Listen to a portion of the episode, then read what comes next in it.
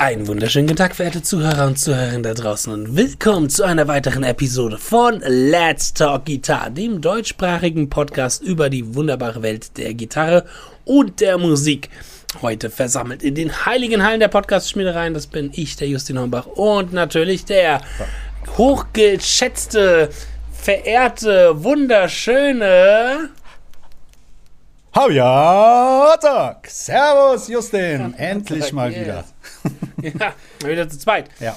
War in letzter Zeit viel los, sodass wir ein bisschen äh, Let's Talk Gitarre zur Seite legen mussten. Aber was los war, da werden wir heute ein wenig drüber reden. Und warum das alles eventuell total unnütz war, werden wir auch ein wenig drüber reden. Eine Vollkatastrophe, ne? um mal ganz genau zu sein. Ja, Das ja, braucht so ein kein bisschen. Mensch sowas. So ein bisschen.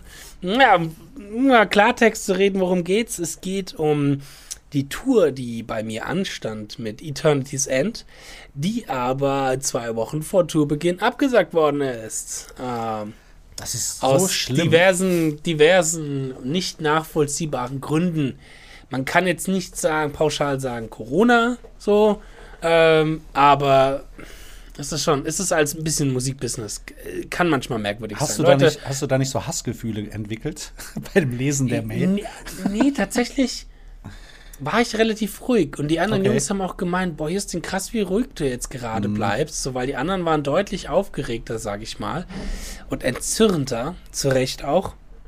Aber ja, und dann Leute, die da draußen zuhören, lasst mir euch sagen, das Musikbusiness kann manchmal echt merkwürdig sein. Und das, da werden Dinge gemacht, die in, in allen anderen Businessbereichen unvollstellbar werden. Ich meine, da werden Verträge unterschrieben und dann wird so hart auf Verträge geschissen. So, so gnadenlos. Und dann versucht man einen Rechtsstreit anzufangen, über interkontinental, also Ja. über den Ozean hinweg. Ne, das, das, Katastrophe. Das, da hat ja keiner Bock drauf. Keine so. Chance auch. Ja, ja. Nee, nee, nee. Naja, es gibt vielleicht Alternativen und so. Da kann ich jetzt nicht so viel drüber sagen. Aber wo, ich, wo viel ich heute drüber reden kann, ist, wie ich mich vorbereitet habe auf diese Tour. Da habe ich nämlich sehr, sehr viel gelernt, auch nochmal bezüglich, ähm, ja, wie bereitet man eigentlich so schwierige Musik live für vor? Wie übt man sowas eigentlich? Ich habe eine ganz interessante Überroutine aufgebaut, ein paar verrückte Experimentent Experimente. Jeder, der hier zuhört, weiß, ich liebe es, ein bisschen zu experimentieren und manchmal auch ein bisschen over the top zu experimentieren. Da werde ich später ein paar Stories hier noch erzählen, wo Fabian wahrscheinlich auch erstmal komisch gucken wird. Deswegen jetzt dem, Bin sehr was, gespannt. warum. Und vor allem, Äh, du darfst ja auch nicht vergessen, die ganze organisatorische Vorbereitung, die man hat. Ich meine, ihr, wollt, ihr wolltet in Mexiko spielen. Mhm. Äh, ist ja nicht mal eben um die Ecke bei äh, Hannes in der Kneipe oder so, sondern da muss man schon ein bisschen mehr Vorbereitung treffen. Ne? Pässe, checken, impfen, was Ja. weiß ich noch, alles, was dazu Ja, kommt. ja. Ne? Ja, genau. Also, du musst halt. Oh, ich sollte auch mal aufhören, meinen Apfel hier zu essen beim Ah, Reden. gut, an apple a day keeps the doctor away. A sweep arpeggio a day ist es bei mir, gives the doctor hopefully away. Und wenn ich mal krank bin, dann sage ich zum Doktor, aber ich habe doch jeden Tag gesweept. Warum bin ich denn krank? Ähm, nee, also, ja, natürlich gab es da viel zu organisieren. Jetzt rat mal, wer das alles organisieren musste. Katsching, katsching, ich natürlich. kading. Naja, was heißt, das, das klang jetzt ein bisschen hämisch, aber das war, mh, ist vollkommen verständlich, weil der Christian halt auf Amerika-Tour war, mh, mit Obscura. Und ähm, dass das halt sich fast alles überschnitten hatte und wir dann auch gesagt haben, okay, ich nehme, übernehme Teil, einen großen Teil der Organisation, weil wenn das, währenddessen der Christian von Anfang Februar bis Ende März in Amerika ist, kann der halt schwierig sich um Dinge kümmern, weil du halt nicht immer Netz hast. Du hast auch nicht viel Zeit tatsächlich. Der hat mir, ich habe Abmann versucht mit ihm so ein bisschen zu kommunizieren, hat auch gemeint, du stehst morgens auf und dann ist das nicht so, dass du irgendwie den ganzen Tag lang chillen kannst, sondern die haben ja keine riesige Crew mit dabei. Es waren Ja. zwar schon geile Shows und große Shows, die waren ja auch Headliner und auch gut besucht, aber die müssen dann noch aufbauen, Sound checken, äh, essen und irgendwie aufwärmen und äh, du bist da halt auch ständig mit beschäftigt, dann Hotel rein, Hotel raus. Je, jeder, der mal so ein bisschen so unterwegs war, der weiß, wie stressig das ist, in sich da mal hinzuhocken und äh, E-Mails zu beantworten hast du keine oder Nerv- Dinge Nerv mehr zu. organisieren, hast du keinen Nerv, noch keine Zeit für. Deswegen war das vollkommen verständlich, dass ich dann halt ein bisschen da das Zepter in die Hand genommen habe und versucht habe, Proben zu organisieren. Weil das war schon so die erste Hürde. Ähm, mh, wir, wir, wir sind ja eine Band, die nicht, sag ich mal, am selben Ort wohnen, die jeden Samstag proben können, sondern ähm, wir wohnen ja alle relativ weit verteilt. Am weitesten weg ja unser Sänger, der ja in Portugal wohnt. Ähm, das heißt, unser Plan für die Proben waren, ähm, dass wir halt ein, das erste Aprilwochenende, jetzt das letzte, was war, ähm, dass wir das nutzen für instrumentale Proben und dann drei Tage bevor wir auf die Tour gehen, den Juri einfliegen, sodass der mit uns auch dann nach Mexiko fliegen kann und wir dann drei Tage am Stück, sag ich mal, durchproben können. Absolut. Sodass halt auch viel Verantwortung auf einem selber liegt und es halt viel darauf an, auf, ähm, ankam, dass man sich zu Hause so gut wie es geht vorbereitet. Da fängt es Ähm. ja zum Beispiel auch schon an, ich sag mal, du musst ja auch erstmal eine Location finden, wo du proben kannst. Ne? Genau, genau. Da fängt es dann zum Beispiel schon, schon zum Beispiel schon an. Ich dachte mir, es wird vielleicht einfach, weil der Hannes in der Kneipe, nee, aber der Hannes ist unser Schlagzeuger. Deswegen musste ich vorhin so schmunzeln, als du Hannes in der Kneipe gesagt hast. Weil unser Schlagzeuger heißt halt Hannes. Ja, lustig, Äh, lustig. Der hat ja auch ein Studio, die Mordor Sounds Studios. Und ähm, dachte ich halt, okay, vielleicht macht es halt Sinn, einfach bei ihm zu proben. Aber erstes Problem war, er hätte ja gar nicht gespielt auf der Tour. Er war nämlich schon gebucht für eine andere Tour in dem Zeitraum mit Dark Fortress, der Band vom Victor, mit dem wir die Death Metal Folge gemacht haben. Und die auch vom. Florian. Schon gut. Also, Nee, also, nee, nee, ah, sorry. Victor haben wir die Black Metal Folge gemacht, aber Florian haben wir die Stimmt, Death ja, Metal, ja, der ist genau. auch in Ja, Dark jetzt, Fortress. jetzt, jetzt, spielen jetzt. ja alle Ja. irgendwie zusammen. ähm, nee, und ähm, das heißt, wir hätten ihnen Ersatzschlagzeuger äh, gehabt. Das war in dem Fall Alex Holzbart von äh, ähm, Rhapsody. Mhm. Ähm, was sehr geil war, netter Typ, mega cooler, entspannter Typ, aber der wohnt halt auch wieder woanders. Mhm. Ähm, sodass das mit dem Studio alles nicht geklappt hat, weil der Hannes halt auch währenddessen im Aufnahmeprozess war und dann ist sein Schlagzeug schon komplett mikrofoniert und dann kannst du klar. schwer hingehen und Teile austauschen für den Ersatzdrummer. Solche Dinge kamen auf einen zu. Ähm, das heißt, wir haben einen Proberaum, Proberäume gemietet ähm, und ähm, in Nürnberg gemietet, beziehungsweise wir haben da angefragt in Nürnberg und auch da gibt es so Musikerwohnungen, wo der Juri dann hätte leben können auch oder wir generell, die ein bisschen von weiter weg kommen. Also super entspannte Sache. Jetzt meine Frage Ähm, vorweg. Habt ja. ihr das denn schon gebucht? Weil das ist ja dann richtig katastrophal, ne? Du hast Nee, nee, das Ach hatten wir okay. zum Glück nur reserviert, aber Ah. die Buchung hatte dann der Linus aufgehoben. Okay. So. Ähm, ja, weil da nämlich noch was anderes schon längst davor kam, Okay. wo man sich ein bisschen den, den ah, wie gesagt, das, da sind Dinge passiert, wo man keinem Menschen auch eine Schuld zu geben kann, um Gottes Willen, aber die waren für mich im ersten Moment erstmal stressig. Und zwar kam dann Information rein, dass der ähm, Christian seine Tour verlängern wird, äh, weil die noch vier Shows in Mexiko spielen. Oh je. So, das heißt, das erste Instrumentalprobewochenende fiel dadurch allein schon weg. Und dann haben wir uns gedacht, naja, es ist ja sinnlos für Christian, dass der aus Mexiko nach Deutschland fliegt, um dann wieder nach Mexiko zu fliegen. So dass wir gesagt haben, wir proben jetzt in Mexiko. Und äh, wir das dann halt versucht haben, so zu regeln, dass wir halt drei Tage vorher schon mal nach Mexiko fliegen, um dann halt in Mexiko zu proben. Äh, was auch ein paar Dinge tatsächlich vereinfacht hätten. Also so Sachen wie, dass der Ersatzschlagzeuger, der Alex zum Beispiel, sein Schlagzeug mitbringen müsste für die Probe und dann irgendwie wieder zurückbringen müsste, um dann wieder fliegen zu können. Also von der Logistik her wäre das tatsächlich der einfachere Weg gewesen. Aber kurz bevor es da halt richtig in die Organisation der Proben und dem Flug und so weiter kam, hieß es dann eh, die, die Tour wird abgesagt und dann war das eh auch schon Geschichte. So. Aber nichtsdestotrotz habe ich mich schon drei Monate lang auf diese Tour vorbereitet gehabt. Ja, ja, das, das ist das Weil- Ding dann. Ich meine, es schadet ja nicht, ne? Nee, Aber das Problem ist, Willen, wenn, ja. die, wenn die Zukunftsgeek halt sehr weit weg sind. Ja. Darüber können wir gleich nochmal sprechen, wann die dann tatsächlich stattfinden werden oder wann ihr eure ersten Gigs Mhm. dann habt. Ist das natürlich auch schwierig, weil du bist dann erstmal demotiviert ne? und probst dann wahrscheinlich nicht jeden Tag weiter. Nee, ja, Und das ist dann halt schwierig, ne? ja.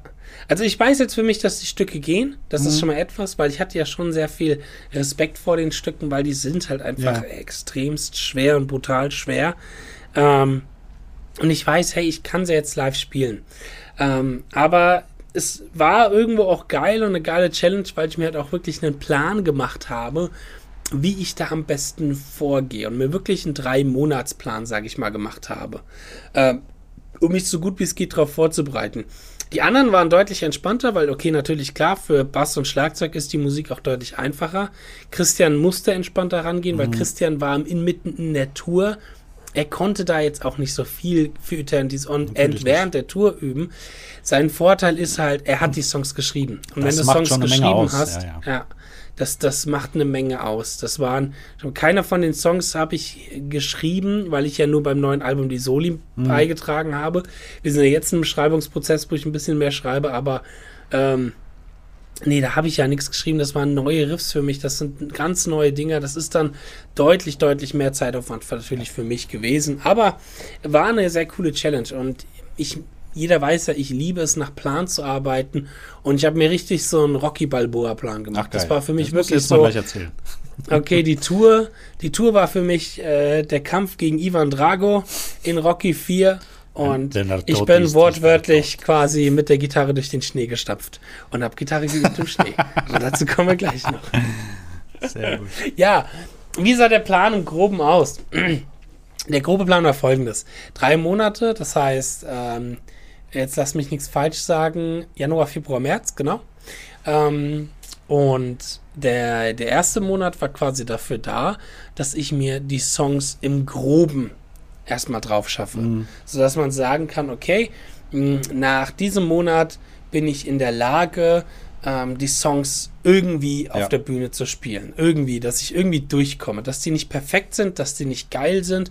Äh, vielleicht auch, dass die nicht gut sind, aber dass ich durchkomme. Genau. so, dass die du hast den Ablauf sind. im Kopf hast, das ist auch sehr, sehr wichtig. Genau, dass ich den Ablauf im Kopf habe, dass ich weiß, wo welches Riff kommt, dass ich weiß, wo welche Akkordfolgen kommen, wo ein Solo ist, wie die Instrumentalparts gehen. Also da ging es wirklich erstmal nur ganz viel um den Lernprozess, das Lernen an sich, alle Instrumentalparts lernen, was n- eine Menge ist.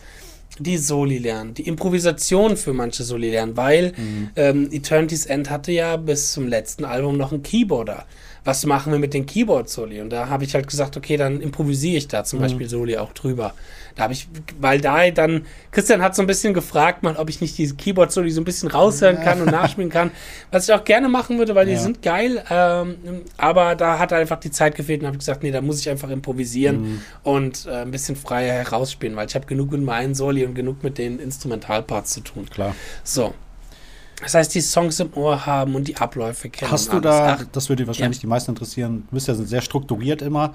Hast du ja zum Mhm. Beispiel gesagt, okay, Montag oder Dienstag von dann bis dann hast du dir die Zeit Mhm. genommen und tatsächlich wirklich so strukturiert gemacht. Ja, genau. Ich habe mir jeden Mhm. Morgen halt meine übliche Zeit genommen von ungefähr vier bis acht oder drei bis sieben, Mhm. je nachdem, wann ich aufwache. Ähm, da habe ich ja immer meine Übungsphase so früh morgens. So wie die anderen Und- auch alle. Genau, wie, wie, wie so jeder normale Üben das Mensch, ne? Schlafen. Ähm, nee, und ähm, einfach, weil dann habe ich das, dann, dann habe ich das am Tag gemacht. Dann gibt es keinen Tag, wo ich das verpenne, irgendwie zu üben oder Mhm. nicht mehr die Energie für habe oder so, weißt du? Man bin ich morgens echt am freshsten und dann baller ich das morgens Ja, durch. Ähm, ja, und dann, Dann hab aber auch das wirklich fokussiert nur Eternity. Genau. Ja, gut. Genau, genau, genau. Ich habe noch ein bisschen Basics geübt, ein bisschen Picking-Sachen Mhm. und so nebenbei, aber ich habe mich wirklich in den Monaten hauptsächlich darauf konzentriert und vielleicht so ein paar Sachen für den YouTube-Kanal, vielleicht für ein Cover Mhm. oder irgendwie sowas. Aber ich sage mal, 80 Prozent meines Überfokus ging allein für die Tour drauf. So. mm. Und ich habe das ein bisschen verschieden strukturiert. Ich habe da immer mal gerne auch mit experimentiert oder auch variiert, weil ich finde auch eine Variation ist auch relativ wichtig und habe entweder gesagt, okay, ähm, in einer Woche übe ich die zwei Songs sehr explizit oder, oder ich mein Ziel ist es, in der Woche die drei Songs drauf zu schaffen, dann der Woche die drei Songs, dann der Woche die drei Songs, sodass ich das quasi pro Woche stapel und immer mal wieder aber auch Tage zwischendurch reinbringe, wo ich die Songs, die ich letzten Wochen gelernt habe, nochmal wiederhole. Vielleicht, dass wir so eine ganze Setlist versuche, immer mal wieder durchzuspielen. Was habt ihr für eine Ähm, Setlist? Wie lang ist die ungefähr? Für die Die war acht Songs. Warte, ich kann es dir ganz genau sagen, wenn ich auf meine Spotify-Playlist gehe, wo ich die natürlich drin habe. also Stunde oder was? Oder Eine? Länge von, oh, wo kann man das denn mal finden? Spotify, aber es müsste so, ja, ich, ich glaube 45 Minuten bis 50 Minuten Okay. ungefähr. Ja, eine Stunde ist das, glaube ich, noch nicht, aber es sind Mhm. 45 Minuten. Ich wollte auch mal zusammenrechnen, wie viele Noten das insgesamt Ah,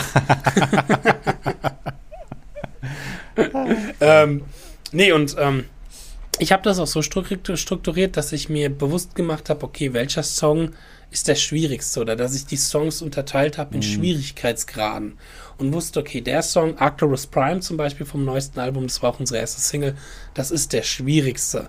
Den habe ich zwar schon mal live gespielt bei unserem Live-Event, mhm. aber da sind echt die Sachen drin, die wirklich am komplexesten sind. Ich meine, es sind vier Gitarrensoli drin, es sind vier Instrumentalparts drin, es sind vier Gitarrensoli pro Person drin, das oh, muss man dazu okay. sagen. Ähm, es sind vier Instrumentalparts drin. Da ist halt echt, echt viel, was drin vorkommt. Ja, man muss sich halt ganzen Kram so ja auch merken können, das ist das Ding, ne? Genau, das muss man sich ja auch merken können. Mhm. Und äh, dass ich da halt schon mal eine gewisse Routine reinbekomme. Und dann habe ich da halt so gegliedert, welcher so die schwierigsten, welcher der einfachste Song ist und habe dann halt danach mich gearbeitet. Und der einfachste Song, der kam tatsächlich auch relativ spät, weil ich den, da habe ich schon gemerkt, einmal beim drüberfliegen, beim Noten anschauen und so ein bisschen mitspielen, okay, da ist kein wirklicher Instrumentalpart für mich, mhm. da ist kein wirklich Solo für mich, die Riffs sind easy, den kann ich auch nach hinten schieben, so. Ja. Äh, den kriege ich auch schnell so gelernt. Das ist so wie so ein normaler Song gewesen, den ich mhm. sonst für Session-Gigs auch irgendwie lernen muss Klar. oder so. Ähm, das ist also deine Phase 1 der Vorbereitung. Genau, das war ja. Phase 1, der erste Monat, der Januar. Was ich aber da schon gemacht habe, und jetzt wird es ein bisschen crazy. Mhm. Jetzt wird es ein bisschen verrückt. Ich habe mir überlegt, okay, ich möchte eigentlich während diesen drei Monate Übungsphasen jede Situation simulieren können und nachspielen können, wie es geht und auch trainieren können, sodass ich in jeder dummen Situation, die auf der Bühne passieren kann, in der Lage bin zu handeln und dennoch die Songs zu spielen. Oh. Und eine Situation ist es, mit kalten Händen zu spielen, weil man vielleicht keine Zeit hat, sich aufzuwärmen. Und dann habe ich mich nachts um drei Uhr raus in den Schnee gehockt und habe die Setlist gespielt. Nein, ernst. Hör auf, ey. Ernst. Das ist verrückt. Mich das tust du deinen Fingern mit der Gitarre, habe mich richtig kalt gemacht und habe versucht, irgendwie so gut wie es geht, dadurch zu spielen. Ob das was bringt, ob das was gebracht hat, ich habe keine Doch, Ahnung. Doch, für den Kopf ich auf jeden Fall. Ahnung. Ne? Deine Körperreaktion genauso. Ja. Ja. ja. das kann echt gut sein. Mm, aber das, genau, dass du halt vielleicht schon mal so ein bisschen auch lernst, mhm. okay, welche Teile gehen, wenn meine Hände kalt sind, wo muss ich vielleicht ein bisschen abspecken? Dass ich vielleicht auch eine Variante habe von wegen, okay, hier ist zwar ein Instrumentalpart, aber ich weiß, meine Hände sind jetzt so kalt, das würde nicht funktionieren. Also specke ich den ab und spiele nicht alle Noten, sondern spiele halt irgendwie nur die Chord Notes aus oder irgendwie so Geschichten, weißt du, bei so einer Arpeggio-Section zum Beispiel.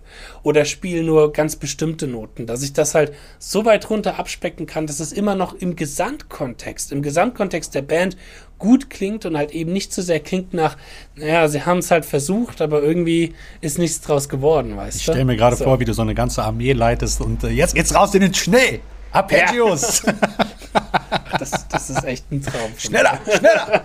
Das Bootcamp. Ich wollte ja. schon immer mal so ein Gitarrenbootcamp machen. Ah, mein bester Freund war mal ein Jahr lang in China und ist, war dort in einem Kung-Fu-Kloster. Oh. In so einem richtig hm. altchinesischen, traditionellen Kung-Fu-Kloster. Und was er mir da so von erzählt hat, dachte ich mir, mein Gott, das will ich auch mal für Gitarre machen.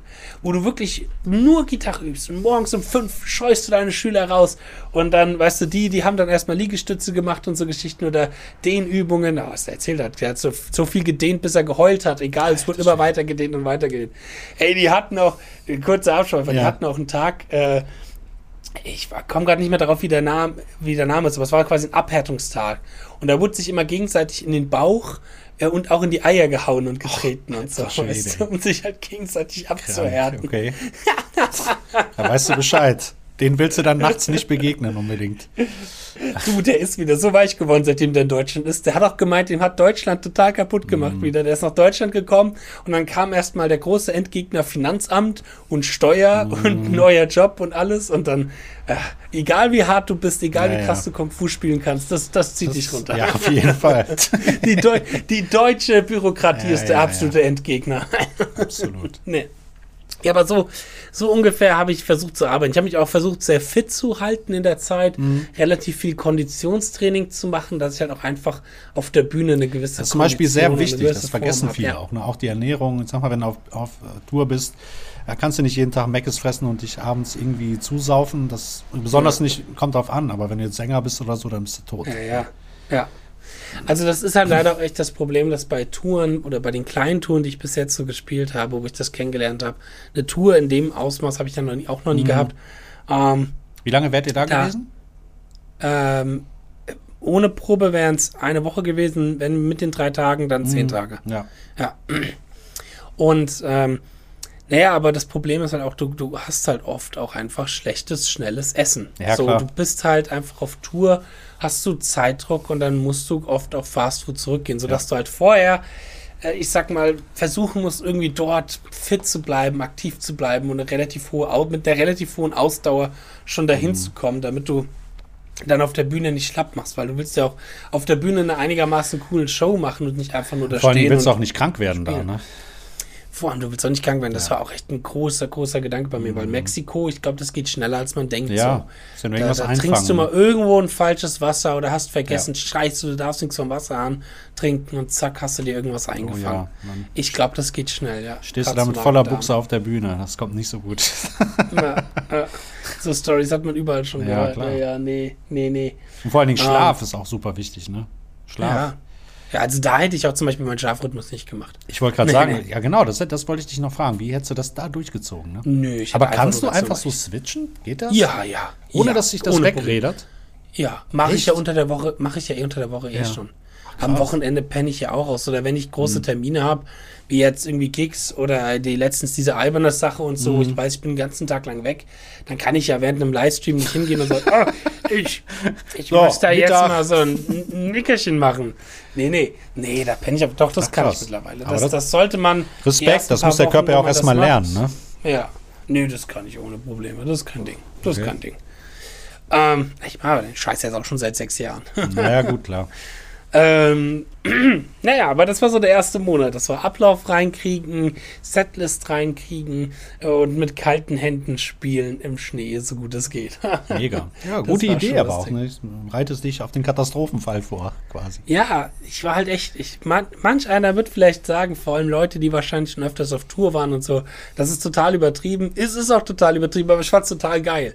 Halt echt so diese. Aber egal, diese, weil es bringt ja dir was. Ne? Darum geht es ja. ja. Du bereitest dich genau. vor.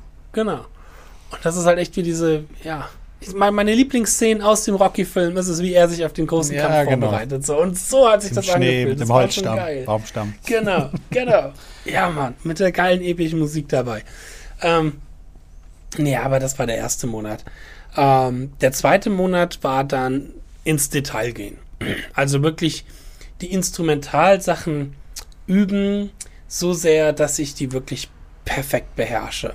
So, dass da viele sauber ist, dass da wenige Sachen noch falsch sind. Und da bin ich wirklich in extrem Perfektionismus reingegangen. Mhm. Und da habe ich, da habe ich auch wieder viele Methoden für mich gelernt, mhm. die sich jetzt auf mein Überverhalten sehr stark auswirken, wo ich jetzt merke, wow, Zum das Beispiel? ist für mich der Weg. Fokus. Fokus. Fokus. Wenn du einen Lick spielst, dann versuch während dem Üben dich auf jede Note konzentrieren zu können. Sag nicht, das ist der Anfang und das mhm. ist das Ende und das, was dazwischen ist, das ist schon irgendwie, das passiert schon irgendwie so, das wird schon irgendwie klar gehen. Mhm. Nee, ich gehe mittlerweile beim Üben, auch bei Picking Legs oder bei neuen Sachen, ich gehe wirklich auf vom Fokus her versuche ich während dem Üben auf jede einzelne mhm. Note irgendwie eingehen zu können, aber ja. auch schon im Tempo. Ähm, und da, da muss man halt auch groß unterscheiden, das habe ich auch gemerkt. Man muss einfach unterscheiden zwischen Übesituation und Live-Situation und Musikmachtsituation. Weil jetzt gibt es bestimmt einige, die sagen wollen, ja, das ist ja voll, das ist ja echt übertrieben und das ist ja echt Erbsenzählerei. Aber, aber warum? Du tust ja auch deinem Spiel generell damit einen Gefallen. Genau du, das ist ja auch, und man darf auch nicht vergessen, klar, in der Live-Situation, da muss der Kopf frei sein, da muss man intuitiv spielen. Aber ja. dieses Intuitive kannst du ja nur durch das verbessern, was du vorher in deinem Übungsraum, in deiner Übungssituation Du bist in deinem Übungsraum eh immer besser, aber wenn du in deinem Übungsraum 120 Prozent bist, dann bist du auf der ja. Bühne 100. Und darum geht es ja. doch. Ne? Genau das, genau das, ja. Und, und so gehe ich mittlerweile echt sehr stark an das Üben ran. Das hat ähm, den Vorteil, dass man echt nochmal tighter und präziser wird. Mhm es hat den großen, großen Nachteil, man wird auch automatisch schlechter. Ich merke momentan, wie ich, je besser ich werde, mhm. desto schlechter werde ich, weil dir halt eben dann überall diese Dinge auffallen, ja. die dir vorher halt einfach nicht aufgefallen sind. Ähm, ich gehe zum Beispiel aktuell hin, und das habe ich auch dadurch gemacht, wenn ich einen Lick übe oder eine Section übe oder so, ich nehme mich immer auf mhm. Und ich gehe wirklich dann hin und schiebe den Geschwindigkeitsregler auf 25% runter in meiner DAW und höre, ist jede Note tight. Wo ist was asynchron? Wo ist was noch nicht ganz richtig da? Wo sind vielleicht, mhm. spiele ich drei Noten, obwohl ich vier Noten spielen wollte? Geh wirklich auf diese Kleinigkeiten ein, die du vielleicht erstmal im Schnellen, im großen Ganzen erstmal vielleicht nicht hörst. Aber ich, mein, ich finde, man nimmt das wahr.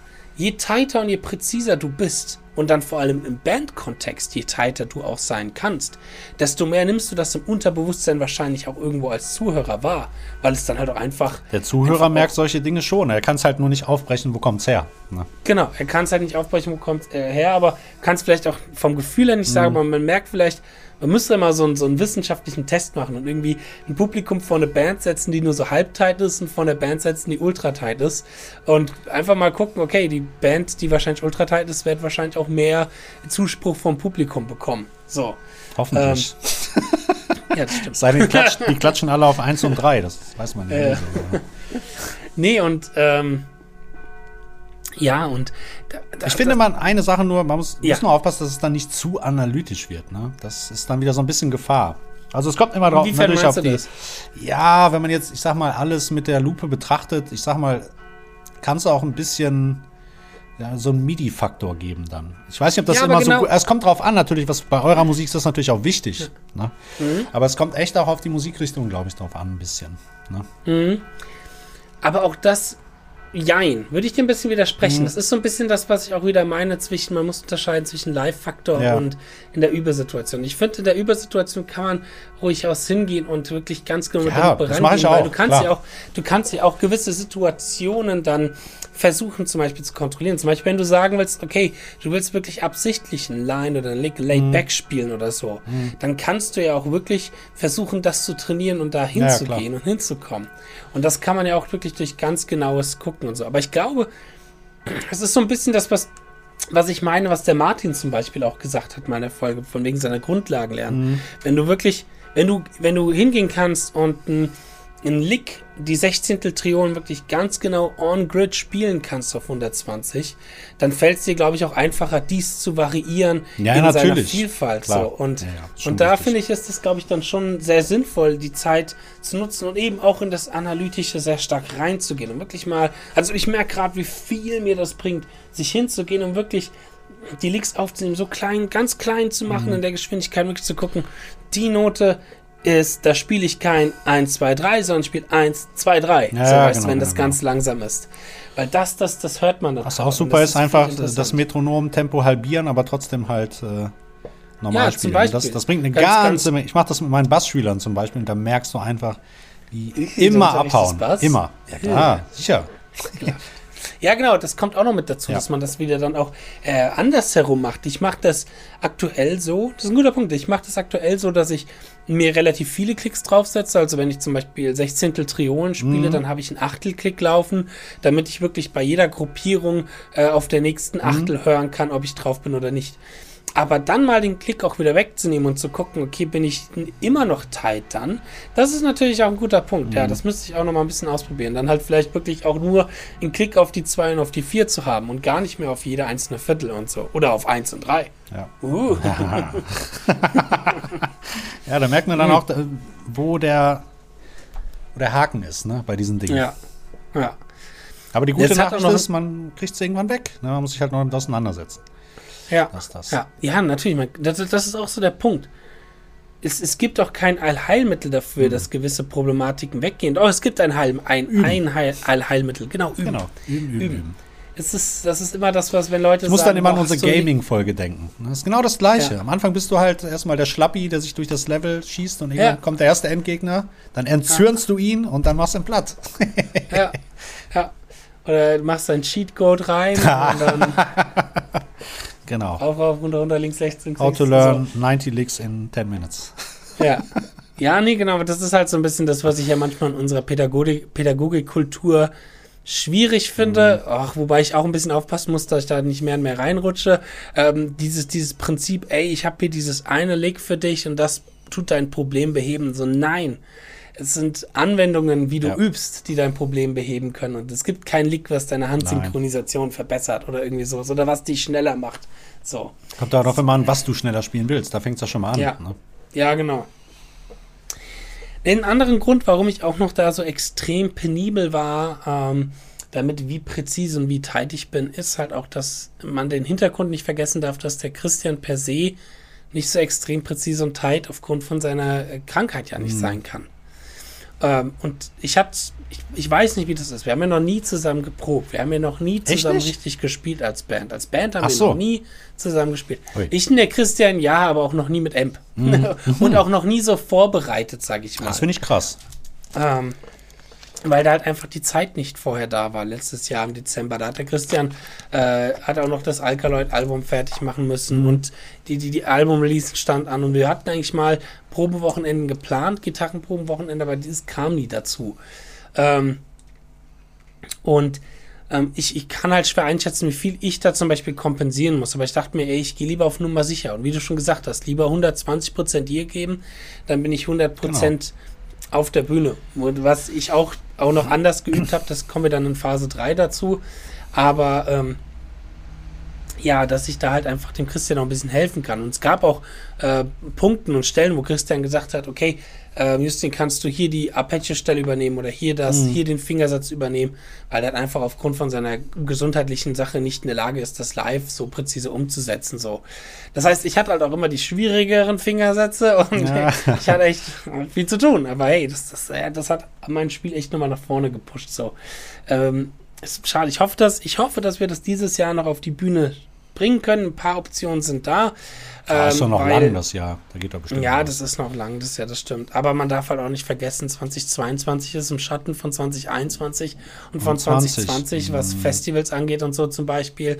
Naja, äh, die wieder. ganzen Bands werden erstmal von 2020 und 2021 bedient ist aktuell immer noch, obwohl sich gerade viel lockert und so, ist trotzdem die Live-Kultur immer noch keine einfache. Die Frage ist halt, was das auch noch äh, alles für Konsequenzen hat, ne? Ja, das ist weiß halt man alles noch Frage, nicht, was ja. die ganzen Lockerungen aktuell für Konsequenzen ja. haben werden. Ich bin da auch nicht der größte Fan von. Nee, auch nicht. Ähm, nee, und ähm, ja, das war halt, ist halt auch so der Grund, warum ich da versuchen wollte, so tight und so präzise zu sein. Und da habe ich meinen Übeplan zum Beispiel so strukturiert, ähm, ich habe da nicht mehr die Songs am Stück geübt. Das habe ich gemacht, weil indem ich die Setlist durchgespielt habe. Ich habe damals schon versucht. Hast du, ganz, ganz kurz, sorry, dass ich ja. unterbreche, aber als du dann das Live-Set, das stand ja mehr oder weniger fest. Hast du es dann ja. in einem tatsächlich auch durchgespielt oder hast du immer Pause? Ja, ja, genau. Das genau. ist gut, das finde ich gut, ja. Das war dann so, dass ich das immer versucht habe, einmal am Tag mhm. oder alle eins bis zwei Tage mal durchgespielt zu da haben. Da lernt man richtig was, ne? Ja. Ist einfach ja, so. Das, das am Stück durchzuspielen ist auch nochmal was ganz anderes. Ähm, aber da bin ich dann hingegangen und habe mir einzelne Parts aufgeschrieben und die ein bisschen strukturiert nach, okay, welche Parts könnten die meisten Probleme für mich mhm. machen? Wegen, was waren da die Kriterien? Schwierige Technik, Geschwindigkeit, mhm. schwieriger Fingersatz, solche Sachen. Ähm, Christian kommt noch deutlich mehr aus der Ingwie-Schule als ich. Also hat er ganz mhm. viel diese Position Shifts, wenn er Picking-Sachen spielt. Und ich hasse Position Shifts. Ach. Ja, oh, ja? Ich bin, ich bin, ich bin, ich mag ungern diese horizontalen Licks. Echt? Also das heißt, das heißt, ich hasse okay. die und so. Natürlich ist es auch geil und so. Die Problematik bei Position Shifts, äh, zum Beispiel dieses ganz klassische mm. Viererlick, was der irgendwie auf ja. einer Seite spielt. Das kann manchmal schon ekelhaft sein, wenn das nicht ganz synchron ja, weil du halt ja weil du halt mit einem Finger, mit dem kleinen Finger, den Positionswechsel musst. machen musst und das kostet Zeit. Ja. Dieser eine Slide von einer Note zur nächsten Note kostet halt so viel Zeit, dass es dir immer Präzision und Geschwindigkeit rausnimmt. Und du bist, wirst immer langsamer und langsamer, wenn du, finde ich, das spielst. Ähm, das heißt, es war in dem Sinne auch zwar eine gute Übung für mich auch mhm. wieder, äh, mich da mit einer Sache auseinanderzusetzen, mit der, die ich immer so ein bisschen versucht habe zu vermeiden. Ähm, oder versucht habe, mit einem anderen Konzept ranzugehen, weil wenn ich Position Shift zum Beispiel mache, dann versuche ich darauf zu achten, dass die nicht mit dem selben Finger passieren. So. Aber gerade beim irgendwie passiert das halt oft ja, mit dem selben Finger, entweder mit dem Zeigefinger oder mit dem sowieso Finger. manchmal sehr ungewöhnliche Fingersätze auch. Ja. Teilweise. Ungewöhnlicher Typ, der irgendwie. Ein bisschen. Ein bisschen. ähm, Nee, und dann habe ich halt da zum Beispiel geguckt, ähm, dass zum Beispiel so, so String-Skipping-Sachen oder auch so manche Sweep-Sachen und so.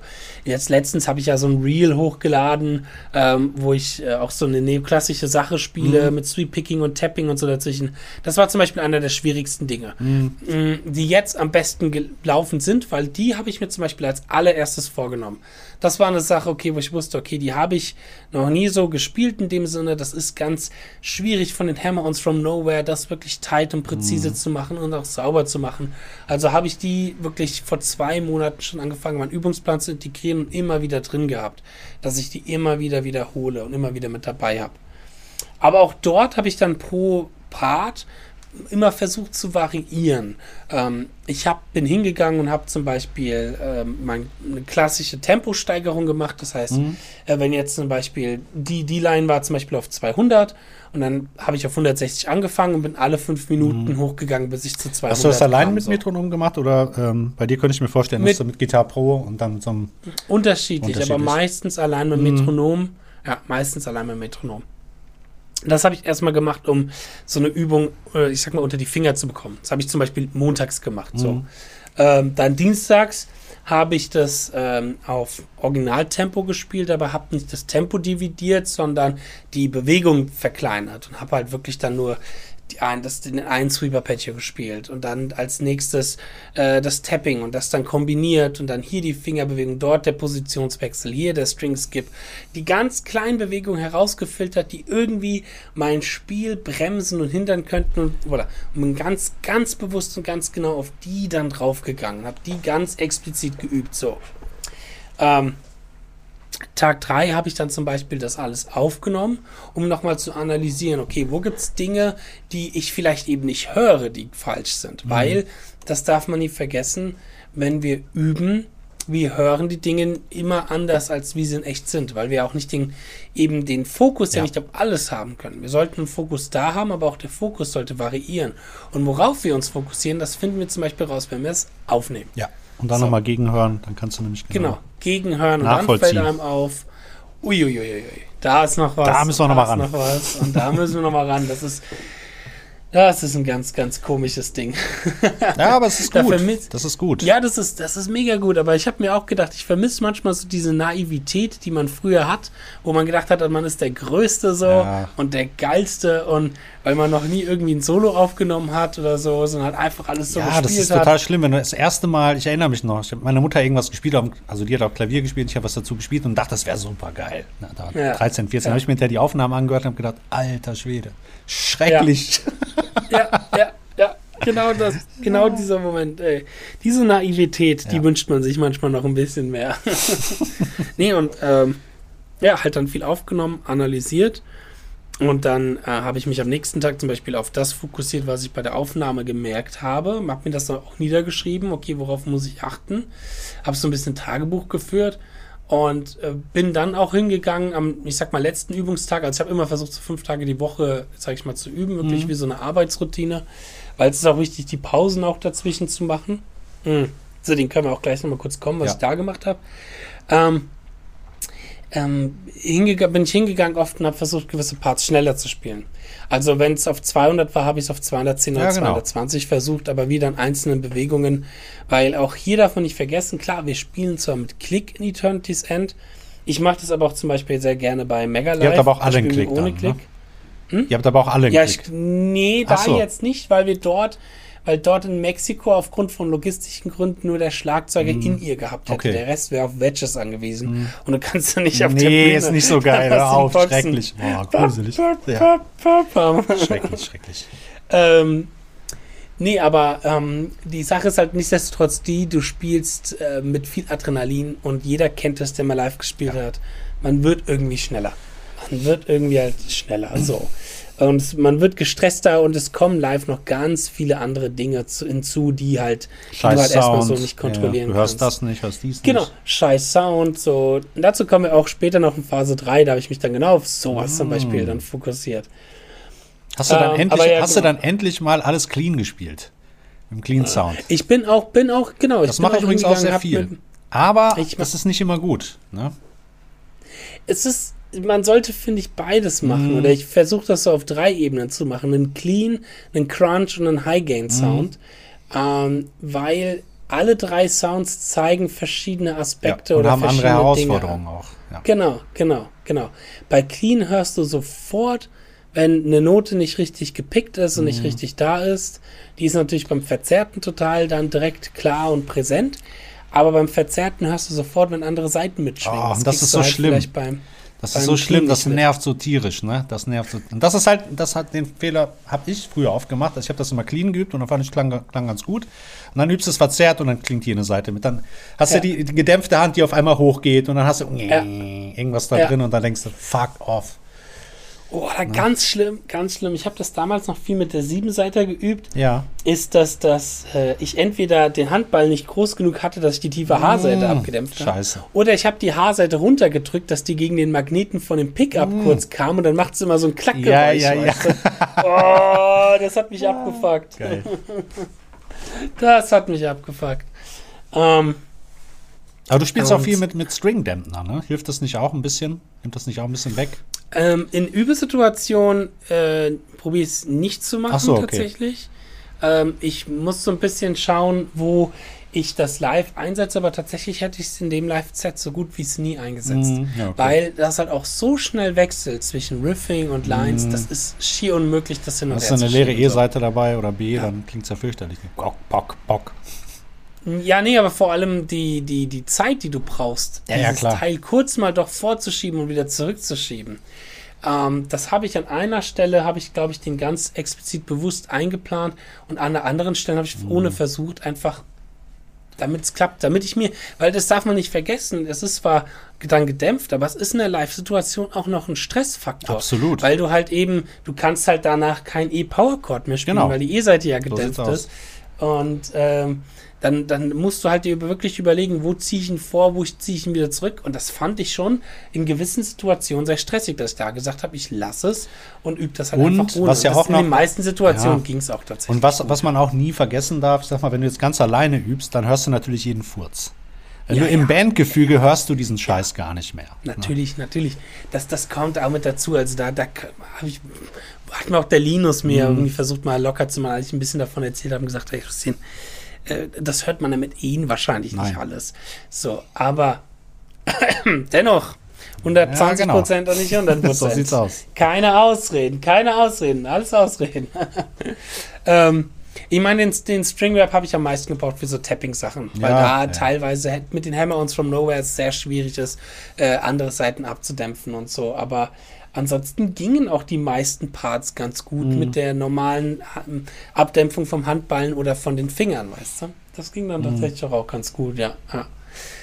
Ähm, das ist auch manchmal der Druck, ne? Wenn man zu einfach zu feste drückt mit der linken Hand, kann das auch passieren. Ne? Ja, dafür hatte ich mir dann ja tatsächlich dann auch geplant, für die Tour die Gitarre mit der Everton Bridge zu holen. Ah, weil okay. da hast du dann ja auch das Problem mit dem, mit dem zu krassen Druck, auch gerade im Riff. Du spielst ja auch sehr, sehr dünne Seiten, ne? Also im Verhältnis. Ja, ja. Oder? Kann man ja auch bei der Everton. Ja, ja, ja, klar. ähm, und, ähm, aber ich, hatte die dann mal bei einer Probe dabei und irgendwas hat mir nicht gefallen. Ich konnte okay. nicht genau sagen, was. Und dann habe ich auch gesagt, okay, ich bin am nächsten Tag eh bei Ibanez. Also es war eine Mega-Live-Probe, wo ich mhm. die mal mit hatte.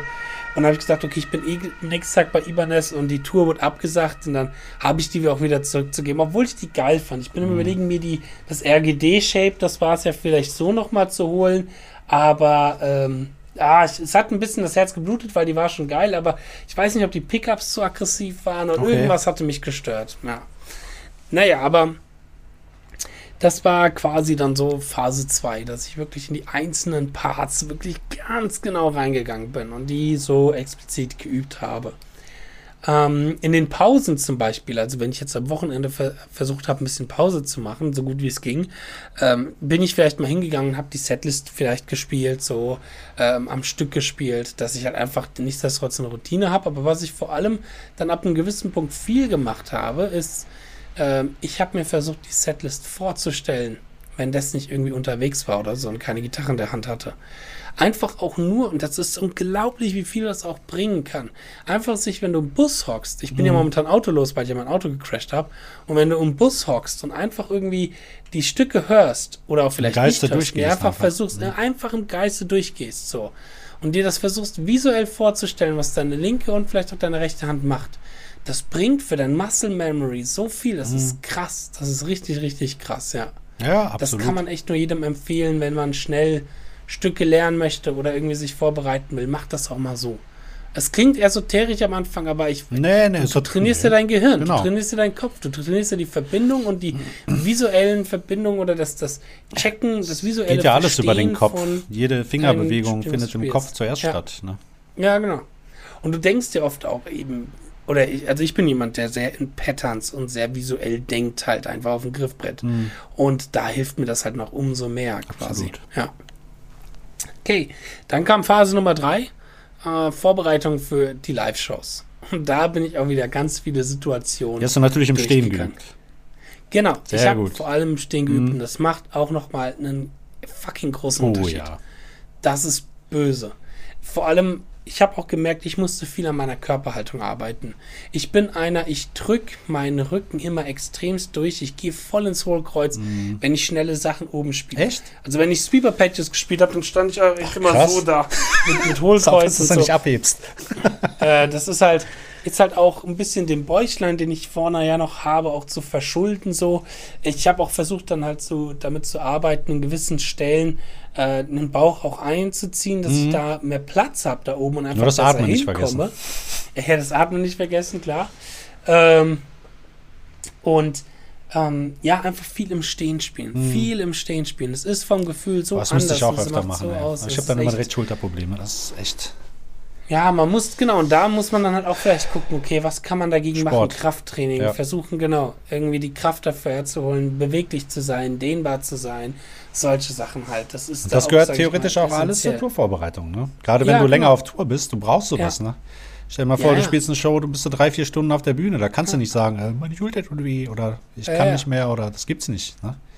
Ich meine, der Christian, der war jetzt zwei Monate auf Amerika-Tour. Ich glaube, 60 Shows haben die gespielt, oh, jeden Abend schon. anderthalb Stunden. Das merkst da, du. Das, das, geht auf den Körper, das merkst du. Gerade bei ihm auch noch, ne? Mit der ja, ja, ist, ja, ja, stimmt. Und weil er halt auch so ein, der hat ja nichts. der ist ja sehr dünn, der Herr. Viel zu dünn, der Herr. Mal, Christian, wenn du das hier hörst. Du mal was essen. essen. Genau. ähm, nein, und ähm, ja, das Stehen im Stehen spielen war wichtig und ich habe ähm, auch dort versucht, verschiedene Situationen halt zu holen. Ich habe zum Beispiel immer als allererstes am Tag nach dem Aufstehen, normalerweise habe ich eine Überroutine, so, äh, nicht eine Überroutine, sorry, eine Morgenroutine, dass ich halt irgendwie erstmal irgendwie was trinke, ein paar Supplements zu mir ja. nehme oder so. Erstmal. Ich dachte, du sagst gerade was anderes. also, erstmal eine Morgenlatte. Oh ähm, Nee, aber dass ich erstmal irgendwie in den Tag reinkomme, so, das dauert schon eine halbe Stunde. Und das habe ich dann in dem letzten Monat weggelegt, mhm. bin aufgestanden, Wecker aus, bin an die Gitarre und habe dieses Setlist durchgespielt. Sofort mit dem Handy direkt die Setlist angemacht, gar nicht PC groß angemacht, so direkt Setlist durchgespielt, damit du auch hier wieder die aus genau. dem FF spielen kannst, aus dem Nichts spielen kannst. Dass du, meine Mutter, wenn ich früher Vokabeln gelernt habe, Englisch-Vokabeln gelernt habe, dann hat meine Mutter immer gesagt, die müssen so gut laufen, mir dass wenn ich dich nachts wecken ja. würde mit einer, mit einer Pistole am Kopf, du diese Vokabeln direkt rausfeuern kannst. Und das war meine Mentalität, sag ich genau. mal, dahinter. Dass ich aufstehen kann und direkt das spielen kann, weil man kennt's von live. So, oh shit, wir müssen doch mm. vorziehen. Ihr müsst jetzt auf die Bühne oder man kommt irgendwie im Stau, weißt du. Das ist nicht in deiner Komfortzone, das ist das Wichtige. Nee. Nie. Wir hätten lange Fahrten gehabt. Wie oft hatte ich das schon live, wo es hieß, nach einer sechs Stunden Fahrt, ihr müsst sofort auf die Bühne. Da muss man auch einfach gerade bei so virtuoser Musik ready sein. Ja, Wenn es halt nur drei Akkorde geschrummelt ist, dann geht es ja noch. Aber man muss sich da virtuos ganz anders vorbereiten, weil ein großes Ding, was man nie vergessen darf, auch bei so technischer Musik, ähm, das ist so viel, so ein großer Kraftaufwand, das ist so, benötigt so viel Arbeit und gerade im Metal, wir werden scheiße behandelt. In Anführungsstrichen. Ist das so? Für das, was wir auf dem Instrument leisten. Ja, vergleich mal einen Klassiker. Vergleich mal einen Virtuosen an der Klasse. Ja, ja, okay, das so ist, gesehen. Das ist Klar. ein ganz anderes Kaliber, wie die dicke Hotels, es wird sich um Klar. alles gekümmert. Klar, da ist auch, also ich weiß, woher es kommt. Das hat finanziellen Grund. Natürlich. Du hast halt nicht immer das, die Kohle. Für eine Klassik hast du halt auch die finanziellen Möglichkeiten, das zu tun.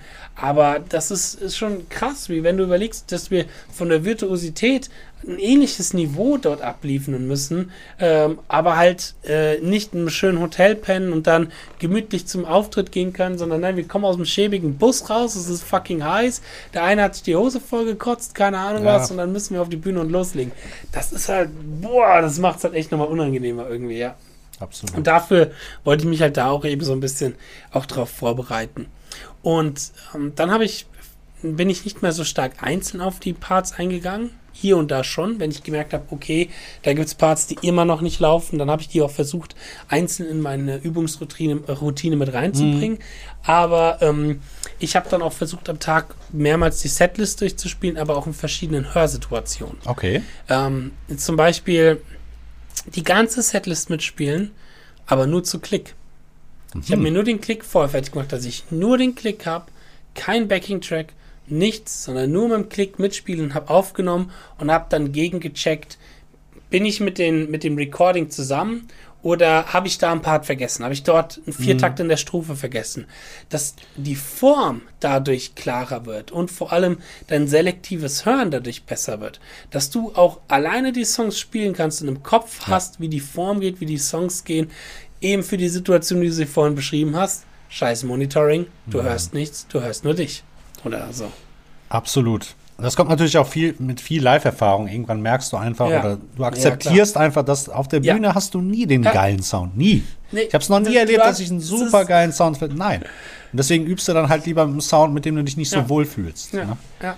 Jetzt denk mal, ab einem gewissen Niveau kann man das schon haben, ja, auch gerade auch mit so technischen Möglichkeiten wie in ihr, aber da brauchst du halt auch, da, da das sind auch ganz eben viele Zeit. logistischen Sachen. Wenn du jetzt eine Europatour hast und du bist eine relativ große Band und du hast eine Crew und alle Leute, die sich darum kümmern und du kannst das wirklich im Vornherein so perfekt einstellen, dass das durch so Sachen wie In-Ear ja halt auch immer gleich ist und halt eben auch nicht mehr so abhängig ist von den Räumlichkeiten, dann, dann geht das schon. Aber in unserer Situation oder in den Bands, in ja, denen klar. wir spielen, ist das nicht der Fall. Eben. Und ich, ich merke das auch immer, wenn ich mit äh, Amateurmusikern zusammenspiele, ja. da wird immer so viel um den Sound ja, gemeckert und ich denke mir so, jo, ich höre halt jetzt echt nur gerade mich und Schlagzeug, aber komme ich mit klar. Ja, also, muss das durchziehen, muss den Rest musst ja. du dir einfach auch vorstellen können. Das ist ganz wichtig. Du darfst dich auch nicht davon so sehr stressen Nein. lassen. Und das, das kommt, Publikum merkt das. Das kommt mit der, der genau. Zuhörer merkt das. Das kommt mit der Zeit und das kommt mit der Erfahrung. Das kam auch bei mir durch die Erfahrung, weil ich halt so viele Kackgigs in meinem mhm. Leben schon gespielt habe, die so einen scheiß Sound hatten und das hat mir so fucking viel gebracht, ja. weil ich jetzt mega entspannt bin. Absolut. Ich bin jetzt entspannt, wenn ich jetzt mit Amateurmusikern, also ich merke es halt vor allem ja auch viel bei Mega Live zusammenspiele, die sind deutlich gestresster, viel schneller, wenn die einen scheiß Sound haben. Mhm. So, weil die viel mehr darauf angewiesen sind. Aber ich sag mal, als ein handwerklich ausgebildeter Gitarrist oder erfahrener Gitarrist, du hast ja zum Beispiel ganz, ganz viele verschiedene Systeme, die dir dabei helfen und das kompensieren, dass du halt eben nicht so viel hörst. Mhm. Äh, zum Beispiel, äh, was ich merke, ähm, ist das bei unserem anderen Gitarristen zum Beispiel, der denkt ganz wenig in Patterns, weil der halt eben sowas nie gelernt hat. Ja. Der hat nie irgendwie Fingersätze für Tonleitern gelernt. Der lernt jedes Solo wirklich Bewegung für Bewegung, mhm. sage ich mal, braucht halt lange, um das drauf zu schaffen. Aber es ist halt auch die Gefahr dann natürlich da, du, wenn du dich zum Beispiel nicht hörst, fällt dir zum Beispiel in so einer Situation schneller auf, dass du mal einen Bund verrutscht ja. bist oder so, weißt du? Also es fällt dir nicht auf mhm. so. Oder dass du halt nicht weißt, wo es gehst. Aber ich weiß zum Beispiel, okay, das Solo ist in A-Moll. Das heißt, es können nur diese Töne, da, da, da, da mhm. leuchtet es dann auf dem Griffbrett bei genau. mir auf und es können nur diese Töne auftauchen. Und das gibt mir halt nochmal eine doppelte Sicherheit einfach so.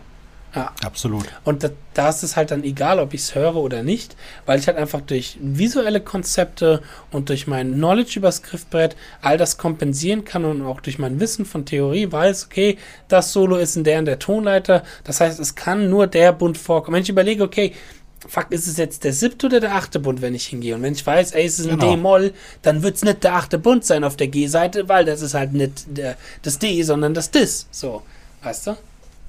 Ich das ja. Ähm, nee, und weißt du, solche Sachen helfen dann einem auch extrem. Also, liebe Kinder, immer schön eure Tonleitern üben, immer schön eure Musiktheorie. Das schult ja auch die Ohren, das so ist viel. wichtig. Ja, ja. Je besser du dich aus das dem Griffbrett rauskennst, desto. Das sind nur das Vorteile, das sind immer nur Vorteile, ja. Es sind immer noch Ach, das äh, macht die Kreativität kaputt. Boah, ich hasse das. Da kenne ich so eine tolle podcast Ja, genau. Drüber. Echt? Von so einem Von wem denn? Podcast. Ja, ähm, ja da ist was dran. Nee, aber zum Beispiel, oder was ich auch gemacht habe, ist, dass ich versucht habe, mir eine Situation zu erstellen durch Kopfhörer. Das ging dann ein bisschen schlechter im Stehen, das musste ich dann teilweise im Sitzen machen, äh, dass ich mich zum Beispiel gar nicht gehört habe auf der anderen Seite mhm. auch wieder. So. Ähm, was halt leider ein bisschen das Problem ist, das kann man nicht so einfach simulieren wie in Live, weil ich mich ja immer noch gehört habe, nur halt über CD, ja, ja, weißt ja, du? Ich habe halt dort dann mein Solo gehört und nicht bei dem, was ich spiele, aber ich konnte im Nachhinein checken, okay, bin ich dennoch mit dem, was ich gespielt habe, drauf gewesen. So, solche Sachen. Also ich wäre so gespannt gewesen, wie das ausgegangen wäre letzten hast Endes du mal, in der Situation mit der Band ha, und so. Aber ja, hast du mal versucht oder was ich auch mal eine Zeit lang gemacht habe, einfach mal so um zu gucken, wie das ist. Ich habe einfach den Song laufen lassen und habe mir einfach vorgestellt, was ich spiele. Also ich habe nicht, nicht aktiv geübt, ja, genau. sondern einfach nur im Kopf, ja. dass ich genau weiß. Ja, das ist ja das, was ich ja, vorhin, genau, genau. Wovon, wovon, wir vorhin schon gesprochen hatten. Genau das. Ja, das habe ich immer gemacht, wenn ich irgendwie unterwegs war genau. oder irgendwie den Song gehört habe oder wieder mit dem Auto von meiner Mutter fahren musste, womit ich mein Handy nicht verbinden kann und da ist aktuell nur eine CD in dem Auto und das ist die Eternity End-CD. Also musste ich die Musik hören, wenn ich kein scheiß Radio hören wollte ähm, und dann kann man sich das im Kopf vorstellen. Uh, jetzt dreimal könnt ihr euch fragen, wie ich mein Auto geschrottet habe. man hat sich den Kopf die, das vorstellt und dann zu spät merkt, wenn eine Person bremst. Ähm, nee, aber mh, hm. Ja, auch irgendwas wollte ich gerade noch sagen. Ach, ich hasse das, den Faden zu verlieren. Nee, aber so habe ich das, fand ich sehr schade, dass man das bis jetzt noch nicht in die Tat umsetzen konnte und wirklich gucken konnte, okay, wie, wie, wie lief es denn jetzt dann letzten Endes? Das ist ein bisschen schade, aber das wird kommen. Daran arbeiten wir auf alle Fälle. Das wird schon passieren. Ja, ja. Ja. Und habt ihr jetzt im Prinzip neue Tour-Dates habt ihr da noch gar nicht, ne? Also hundertprozentige, sagen wir mal so. Ich will da noch nichts Offizielles ja, ja, okay, zu sagen, weil wir auch gesagt haben, okay, wir warten jetzt erstmal ab nach erst, der Erfahrung. Äh, wir werden erst das offizielle Statement bringen, wenn Flüge bezahlt worden sind. Mm. Ähm, weil solange keine Flüge bezahlt worden sind, kann das immer noch abgesagt werden ja. vom Veranstalter. Und das ist halt blöd, wenn du das schon veröffentlicht hast und dann ähm, Fans sich auch schon Tickets holen. Ja, total, natürlich. So und du denen dann sagen musst, ja, sorry, wir kommen halt jetzt doch nicht. Und du halt aber auch nicht öffentlich sagen kannst, der und der ist mhm. schuld. Weil das kannst du halt in dem Business nein, nein, nicht nein, bringen, auch, weißt du? Nein, nein. Das muss nur der Booker dann schade. sehen, dann war es das. Unter Umständen. Ja. ja, schon schade. Genau, was ich noch sagen wollte, was ich auch auf alle Fälle gemacht habe und was ich auch vielen Bands und Musikern raten würde, auch wenn sich viele davor sträuben, aber es macht sehr viel Sinn und ich erkläre auch gleich warum übt schon mal eure Bewegungen. Übt schon mal eure Live-Performance, wie ihr euch live bewegen könnt. Das heißt nicht, und das ist das, wo das ganz, ganz viele Leute leider verwechseln, dass ihr euch eine Choreografie einstudieren mhm. müsst. Was auch gerade im Metal, an unsere Metal-Zuhörer, echt gut sein kann. Ja, klar. Das, äh, das, kann super funktionieren.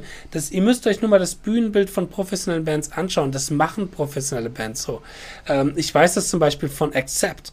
Ähm, der Gitarrist von denen, der Wolf, die Frau von ihm ist professionelle Bühnen für Theatergeschichtenmacherin, mhm. irgendwie Choreografin.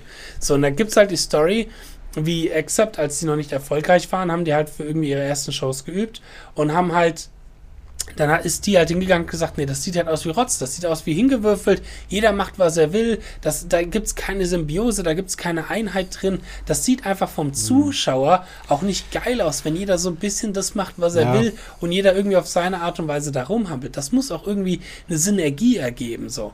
Und ähm, da macht es dann halt Sinn zu gucken, okay, wo gibt es Parts, wo kann man Headbang, wo bewege ich mich vielleicht mal zum Bassisten und so weiter und so fort. Und ich versuche das mehr und mehr so zu machen, dass das wie kleine Licks sind. Es ist ja auch so, jetzt der, der die Übergang zu improvisierter Musik, ähm, in wenn wir Improvisation üben, dann üben wir auch ganz viel Licks und die Improvisation ist dann letzten Endes die freie mhm. Entscheidung, wann ich einen Lick verwende und wann ich einen Lick nicht verwende.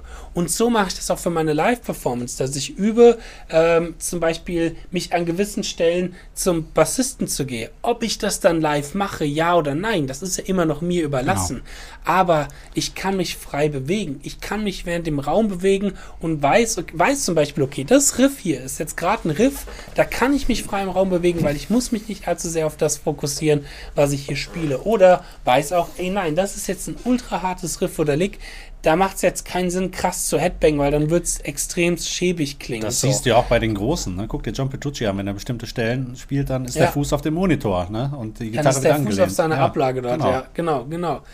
das ist, es ist einfach durchdacht und es macht Sinn als Band, sich auch genau sowas zu überlegen und auch genau an sowas zu arbeiten. Es macht das Bühnenbild immer deutlich routinierter und besser. So.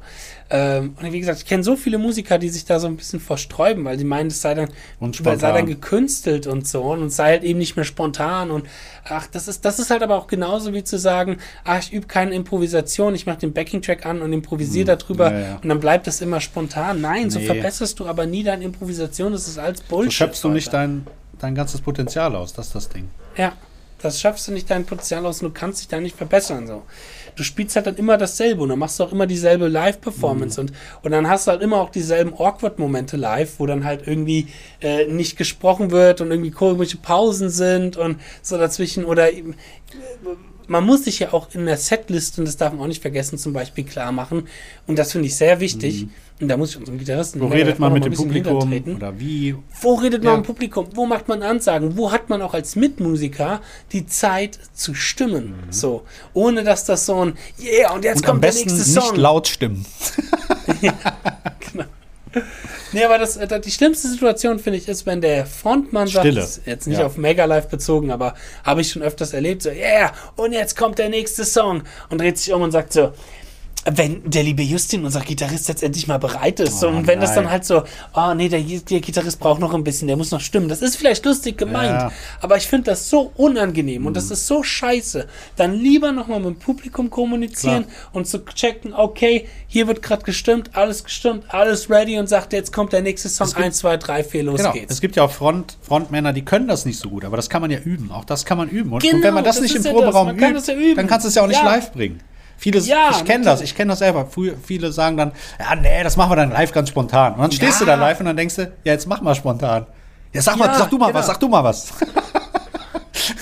ja, das es ist so, manche können es auch spontan. Ja, manche können es. Vom, ja. vom, vom, aber auch nichtsdestotrotz ist es dort wichtig, das als Band abzusprechen und sich da auch mal Gedanken zu machen und auch zu überlegen, wo bewegt man sich so ein bisschen. Absolut. Das finde ich so wichtig und das sehe ich immer. Bist du sicherer, fühlst du dich doch auch auf der Bühne. Ja. Darum geht's doch. Ich muss mich manchmal auch ein bisschen zurückreißen. Es ist auch nicht so, dass ich sage, dass ich das perfekt mache. Ich neige zum Beispiel sehr stark dazu, wenn ich sehr energiegeladene Musik habe, dass ich extremst versuche zu Headbangen. Mhm. Und das sieht man perfekt bei dem einen Live-Video von Megalife, was es gibt von dem Song In My Darkest Hour Schaut euch das mal an, das Ende. Ich gehe voll Kanne ab, aber es sieht so scheiße aus, weil meine Haare sind nicht fürs Headbang gedacht. Ich habe nicht die lange Haarpracht, wie es sich anfühlt, wenn ich auf der Bühne stehe, sondern ich habe Locken und das sieht so merkwürdig aus, wenn ich versuche zu Headbang und dann so einzelne Dreads, sage ich mal, irgendwie hoch und runter gehen und das irgendwie nicht cool aussieht. Ich krieg keinen Helikopter hin oder sowas, weißt du? Das ist so, Mm, es fühlt sich auf der Bühne, es fühlt sich in dem Moment so geil an und ich denke mir, boah, ich gehe hier gerade voll ab und voll am Headbang und dann schaue ich mir das Video an und denke mir, Alter, das sieht, das sieht halt einfach nur noch peinlicher aus. Oder am schlimmsten war es, als ich, ich meine, in der, in der Megadeth Band, da geht es noch, weil da auch viele am Headbang sind und das auch von der Musik her so ist. Aber ich habe mal bei so einer mehr Pop-Rock-Band gespielt. Mhm. Wir hatten einen so einen sehr energiegeladenen Song. Und ich gehe voll ab auf der Bühne, wie das Monster und voll krass und so. Und dann schaue ich mir das Video an und sehe so, keiner von der Band geht so ab. Oh Nur ich ging so ab. Und das sah so scheiße aus. Das sah so kacke aus. Ja, aber daraus lernt man so dann ja auch. Ne? Ja. Ja. Ja. Deswegen, Leute, übt auch eure Bühnenperformance und zumindest mal die Bewegung und macht euch klar, wo ihr in eurer Set Hey, was auch wichtig sein kann, wenn du ein bestimmtes Outfit hast auf der Bühne. Ne? Ja. Solltest klar. du unbedingt beim Üben auch mal anziehen, weil ja. ich weiß, wovon ich rede. Ich spiele zum Beispiel live mit der einen Besetzung mit dem Anzug. Ja, und wenn oh. du so ein, so ein Jackett anhast, das oh. fühlt sich anders an beim Spielen, als wenn du ein T-Shirt ja. anhast. Das ist ja. nicht so ohne manchmal. Ne? Deswegen, sowas sollte man einfach auch mal probieren, um so den, den Idealfall zu checken. Ne? Ey, das hatte ich auch mal, dass ich auch mal mit Jackett gespielt habe und dann hat sich der Knopf ah, von nein. Äh, Jack in der Gitarre verhangen, verfangen, was hinten an dem, dort wo das Tremolo ja, genau. ist, in dieser Klappe, verfangen und es ging irgendwie nicht ah. mehr ab und das war alles. Ah. Schlimm. Gut, ja, gut. das war meine, wie bereite ich mich auf eine Tour vor Erfahrung, für eine Tour, die nie existiert hat, Erfahrung. Yay. Ja, mal gucken. Wie gesagt, ich weiß jetzt, dass die Songs stehen. Das entspannt mich auf alle Fälle deutlich mehr. Ja. Dass ich beim nächsten Mal. Und vor allen Dingen, du hast jetzt auch eine, eine sehr gute Routine für ja. den nächsten Termin. Ne?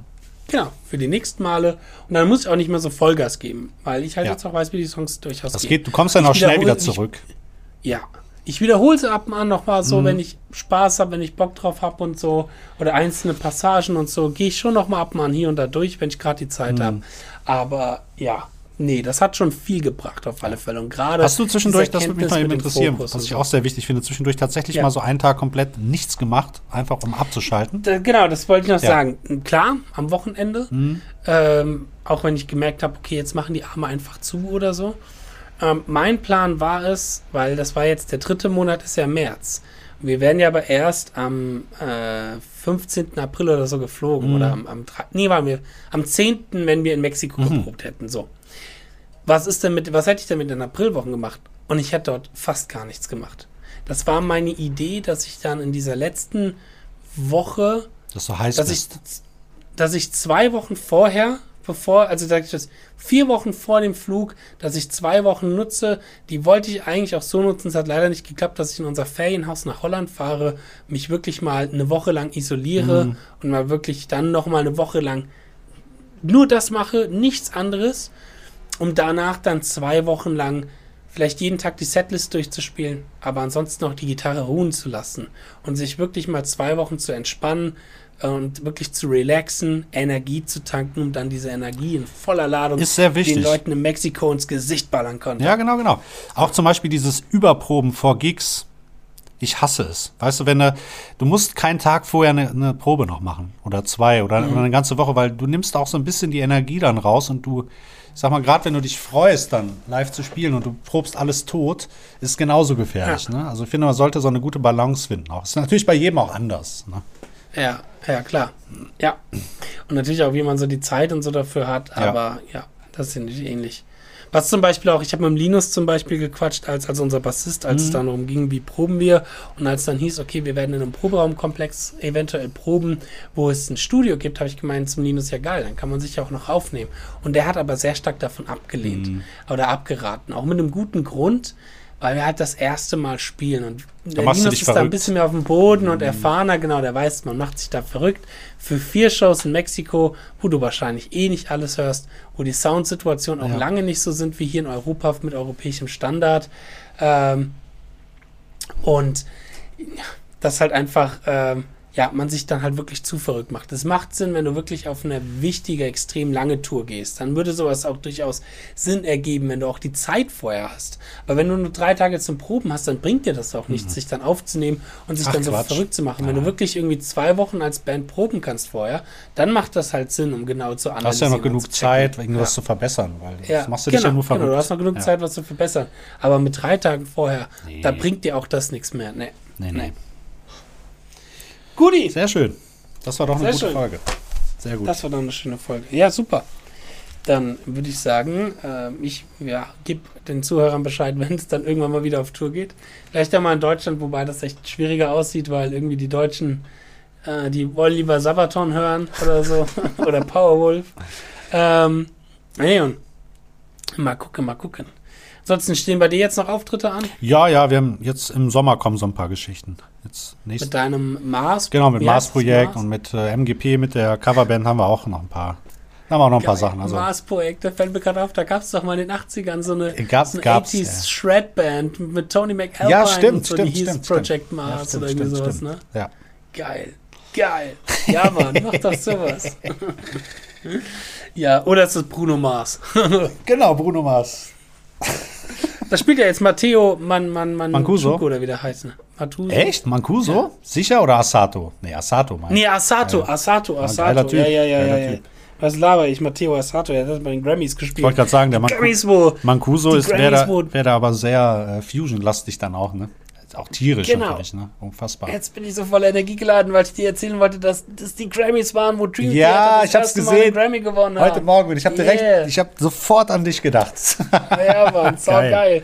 Vor allem die Rede von ihm, von Petrucci, wie er dann sagt, ja, der Song ist halt um 1908 ja. und so. Versucht man dazu auf den Fuß zu tapsen. Coolio. Alright. Also gut, dann, liebe Zuhörer, dann vielen Dank fürs Zuhören, fürs Supporten von Let's Talk Guitar. Yes. Wir haben vorhin bei Spotify mal reingeschaut, waren sehr überrascht über die ganz vielen tollen 5-Sterne-Bewertungen. Vielen das Dank uns dafür. Echt mega, mega glücklich. Wir müssen nochmal iTunes checken. Ähm, aber genau, ich habe das gar nicht gesehen und Fabian meint so, boah, krass, schon 36. Das ist für uns, wir hätten gedacht, zwei Leute geben da eine 5-Sterne-Bewertung oder so. Also an jeden, der da eine 5-Sterne-Bewertung gegeben hat, besten, besten Dank, Daumen hoch und jeder, der es noch nicht gemacht hat, auf alle Fälle jetzt tun, bei iTunes, Spotify oder egal, wo ihr das gerade hört. Äh, bald gibt es wieder ein paar schöne Folgen auf die Ohren. Wir reden wieder viel über Gitarre in der nächsten Zeit. Und ja, danke fürs Supporten, danke Fabian fürs Podcasten. Und dann würde ich sagen, auf Wiederhören. Danke dir. Wir sehen uns. Bis dann. Macht's gut. Ciao, ciao.